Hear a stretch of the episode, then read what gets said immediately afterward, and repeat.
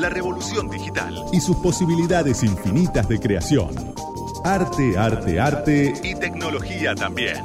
Por Micaela Mendelevich. Arte, arte, arte. Y antes de contarte lo que te traje para hoy, te voy a decir que lo mejor que puedes hacer este fin de semana, viste que no se ¿Qué puede cosa? salir. Y que no podés salir mucho. Entonces te buscas proyectitos adentro de la casa. Como por ejemplo. Entonces cuidas al resto, te cuidas a vos y pintás todo de colores. no, no me pintes. Todo, todo, pintás todo. Correte que te pinto. Arroba oh my chalk son pinturas que cubren el, el material que se te ocurra, la melamina buenas, ¿no? inmunda esa que te quedó marroncita. Esa melamina la podés pintar. El piso, sí, lo podés pintar con. La cafetera, pinta la. El lavarropa, pinta el lavar. El calefón, te juro que pinté mi calefón, quedó espectacular. Lo pintás con Oh My Chalk. Sí, me pone cara, de verdad lo pinté, ¿eh?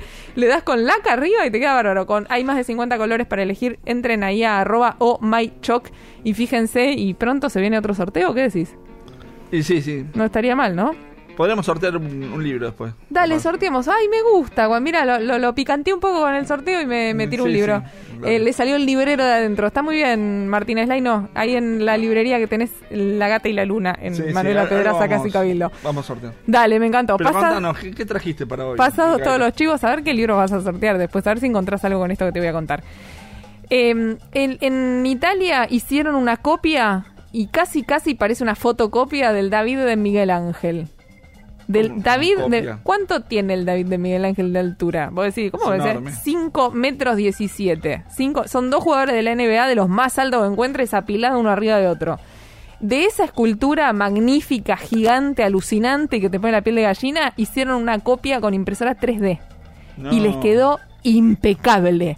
Les quedó perfecta. La hicieron para la Exposición Universal de Dubai, que es otro tema interesantísimo. Vos sabés que las exposiciones universales marcaron la historia del arte, sobre todo, pero de la cultura en general. La Torre Eiffel fue para una exposición universal, la Estatua de la Libertad fue en una exposición universal, la primera vez que se prendió una lamparita fue en una exposición universal, y se siguieron haciendo, y ahora en Dubai, ahora te cuento un poquito si será, la pregunta un poco es si va a ser el primer evento post pandemia o pandémico masivo, grande, esperan 25 millones de personas. Hay que ver, es para fin de este año.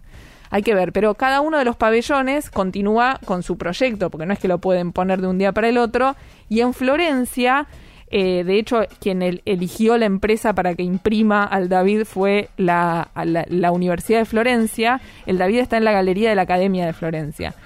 Lo que hicieron fue imprimir un David perfecto, con pero todo le copiaron y lo, y lo van a mandar a Dubai dividido en 14 piezas. Lo hicieron transportable. Lo hicieron encastrable. es casi como un Lego, ¿entendés lo que te estoy diciendo? Un rastri de. El David lo escu- sí, un rastri. El, el David lo esculpió Miguel Ángel entre el 1501 y Es el una mezcla de, de David con Tupac Amaru. ¿Qué decirles? Lo, lo- lo- lo esculpió David entre el 1501 y 1504 eh, de- en el pleno renacimiento de un bloque de mármol de Carrara. El tipo pin, pin, pin, cincel y martillito hizo semejante cosa. ¿Y con qué material lo hicieron? Hoy esto? con tecnología lo que hicieron fue eh, agarraron un, un bloque de resina y con impresoras 3D, en realidad lo primero que se hacía es, o que se hizo, es hacer una especie de escaneo láser con ese escaneo láser sin tocarlo. Es, in- es, es impactante eso porque además es muy importante para la obra. Es la primera vez que se hace un calco o de las primeras veces que se hace un calco tan grande. Un calco es una copia de una obra Sí, sí. eh, sin tocarlo, con el láser que no le hace nada a la obra original. Entonces es un escaneo y después pusieron varias impresoras 3D a trabajar sobre este sobre, sobre esta, estos bloques de resina y lo imprimieron. Una vez que tenían los bloques de resina, claro, la resina no tiene el mismo aspecto que lo que puede tener el mármol de Carrara, de, que Claro. tiene mm, se- 600 años del David. Entonces, eh, no sé si me salió bien la cuenta, no sé cuántos años tiene el David, haceme la voz, por favor, porque para la matemática no es lo mío.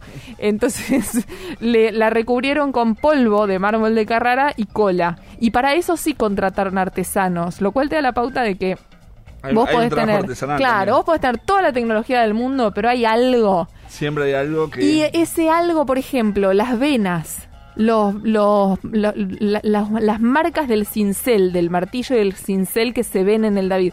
Esos detalles que en un principio se pueden definir como imperfecciones, pero que son lo que hace que la obra sea perfecta, si no los hace una persona, un ser humano con sensibilidad, con mirada, no hay manera de que una impresora te lo, te lo copie exactamente. Entonces, para eso contrataron artesanos y eh, lo recubrieron todo en polvo de mármol de Carrara. El aspecto es perfecto, perfecto, pero pesa 10 veces menos que el original. Claro. Y Hay se puede, diferencia. además, claro, y además se puede transportar. se Igual puede debe ser bastante pesado. Porque, 400 kilos claro. contra 4.000. 4.000. Claro. hay una diferencia importante. Y además de todo, te voy a decir una cosa. Hay, hay algo en, en las copias de, los, de las grandes obras de arte. Vos podés llevarte una copia del David. Pero si vos te llevas al David original, aunque pudieras transportarlo, y se te hunde el barco en el que lo estás llevando, Sí, claro. no hay seguro que te pague eso. No existe en el mundo. De hecho, Claro. el seguro que se usa en los museos se llama seguro clavo a clavo. Y hay muchas veces a donde la obra tiene un valor tan intangible que no se pueden asegurar. Entonces yo no te puedo prestar la Mona Lisa, aunque me pagues lo que me pagues al Louvre de Dubai, porque no te lo, no, no se puede asegurar esa obra. O sea, se pierde, se cae el avión, se destroza, se quema, se incendia, se lo roban, lo que fuera, y no hay seguro que aguante. Entonces también para eso funcionan un poco las copias, pero igual no es lo mismo ver una copia que ver un original. No es lo mismo ni va a ser lo mismo nunca, ¿no? Igual que, que notable cómo, cómo se van desarrollando cada vez mejor las posibilidades de copiar este, cada una de las... Diste en el clavo, en el clavo con cincel ahí, porque eh, esto que te decía lo hicieron con un escáner eh, de luz estructurada y un dispositivo de medición láser. Pero vos sabés que los romanos hicieron copias de casi todas las esculturas griegas y todo lo que nosotros conocemos hoy como arte griego, te estoy hablando de hace miles de años, son copias, son calcos. ¿Sabes cómo te das cuenta que una copia romana, eh, que es una copia romana? No, porque tienen en general un tronquito. Ah, Porque lo que hicieron los romanos fue destruir las eh, esculturas de bronce para hacer armas. Pero tenían cierta sensibilidad artística. Entonces antes de destruirlas las copiaban. Y las copiaban con unas máquinas que inventaron ellos que se parece mucho a esto del láser, pero que era tocando la escultura, que era como tenía como distintas reglas y entonces iban midiendo la- el bloque que tenían que tallar y la escultura, midiendo, midiendo, midiendo, llegaban medio a un como- calco. Como, como es el, La distancia la máquina que tienen los cerrajeros con- con, el Exacto, igual, así. Pero lo que les pasaba es que al, al traducir esa obra de bronce a mármol no se les sostenía en pie, porque Claro. el bronce tiene un poder estructural mucho más potente que un bloque de mármol.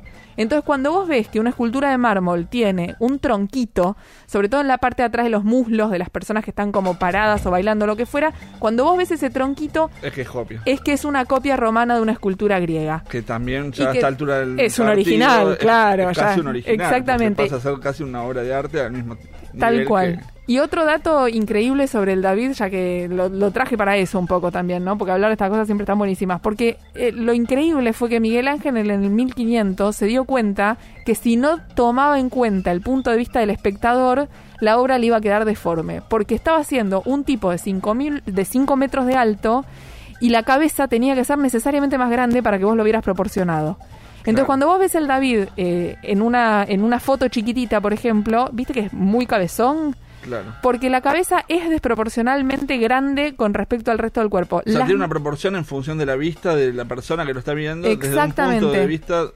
determinado que es ahí abajo. Exactamente, y eso en el 1500 es algo inédito, poner Claro. el punto de vista en el espectador, algo que se desarrolló en el arte hasta llegar al arte contemporáneo, donde el punto de vista es el espectador, fue en su momento muy inédito. Y de hecho vos viste que el David tiene una mano levantada y una, una mano caída, en ese contrapunto que genera tanto dinamismo en la postura del tipo. Tiene una rodilla, una rodilla en tensión, una pierna distendida, una mano levantada, una mano hacia abajo. La mano que tiene levantada hacia arriba es más grande que la mano que tiene abajo.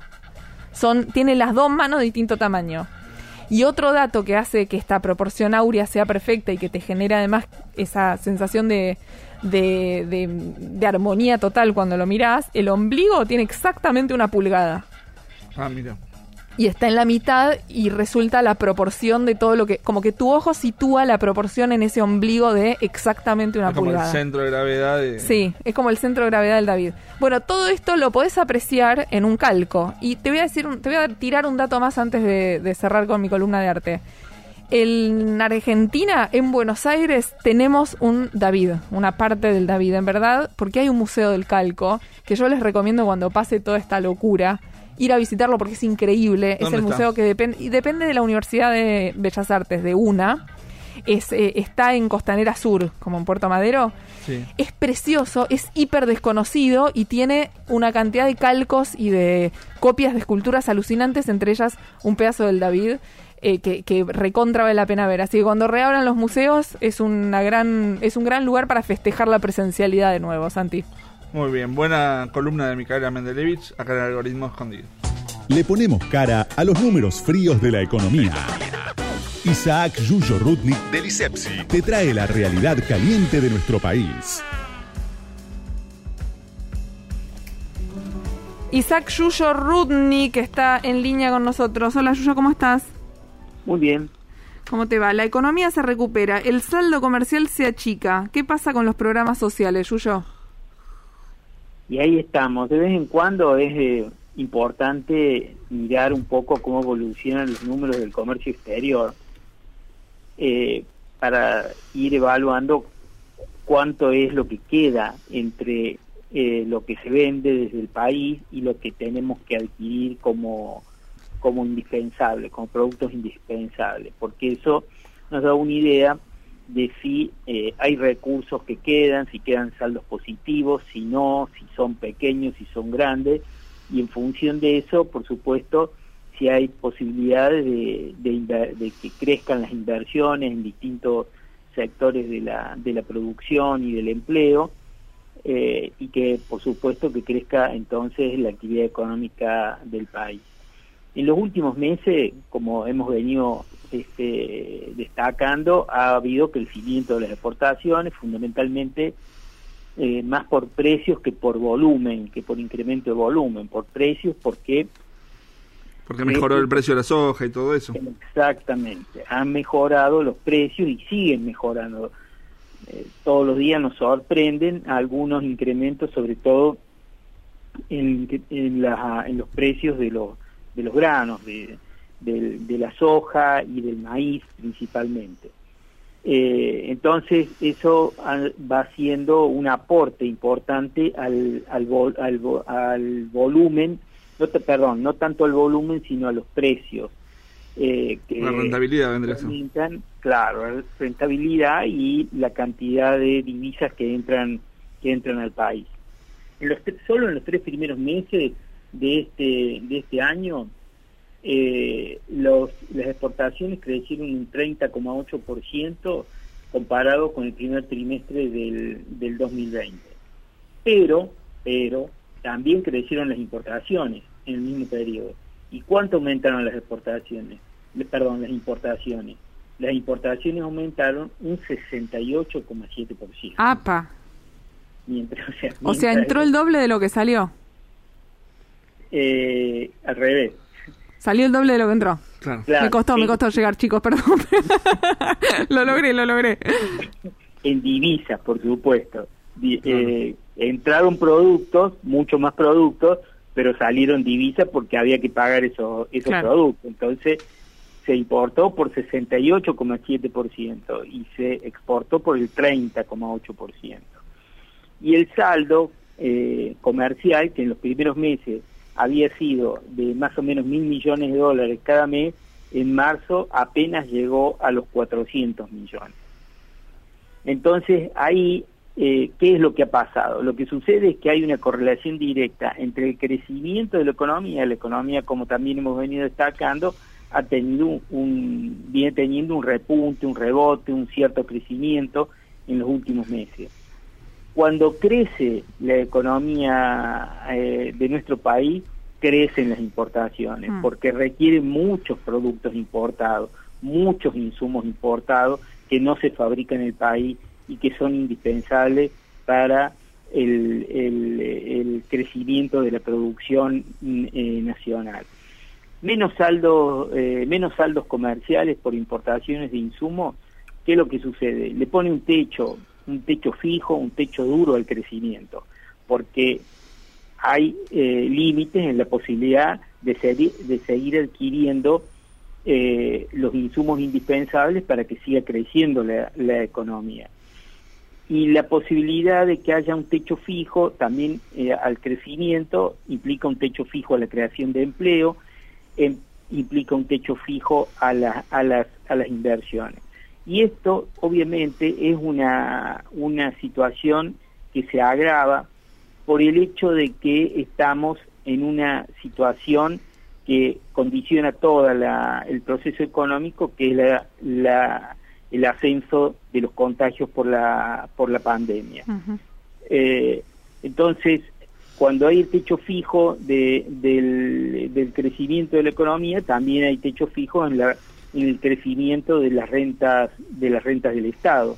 Y eso también le pone un techo a las transferencias de rentas que, hace, que hoy son más indispensables que nunca incrementar porque el incremento de los, de los contagios va a condicionar el, la circulación, la continuidad de la apertura de la circulación eh, de, de, la, de las personas, se van restringiendo por la necesidad de cortar eh, la cadena de contagios. Entonces el, el gran interrogante que nos queda es si el fisco va a estar en condiciones de afrontar los desafíos que se vienen en una situación de mayores contagios cada día por el y, y fallecidos por el por el aumento de, de, la circulación de las personas y el aumento de la circulación del del virus si el fisco va a estar en condiciones de afrontar las transferencias el incremento también de las transferencias de recta directa a los sectores de menores ingresos que siempre son los que menores los que más sufren en, en esta en estas situaciones de, de agravamiento de la crisis. Nos quedamos con ese interrogante y la seguimos la semana que viene. Muchas gracias, Yuyo. No, gracias a ustedes. Era Isaac Yuyo Rudnik, director del ISEPSI. ¿Dónde hay más información del ISEPSI, Santi? Sí, en ISEPSI, la primera con S, la segunda con C, punto org, punto ar, y vale destacar que fue muy interesante lo que presentó la semana pasada, el jueves 22, el ISEPSI, que es, el, que lo, lo, que nos había adelantado la semana pasada el Yuyo con, con respecto a, al índice barrial de salud nutricional, todo el tema de la, la malnutrición y eso. Todos esos datos están ahí en la página. El algoritmo escondido. Micaela Mendelevich, Santiago Martínez Laino. Hasta las 8. Radio con Voz, 899.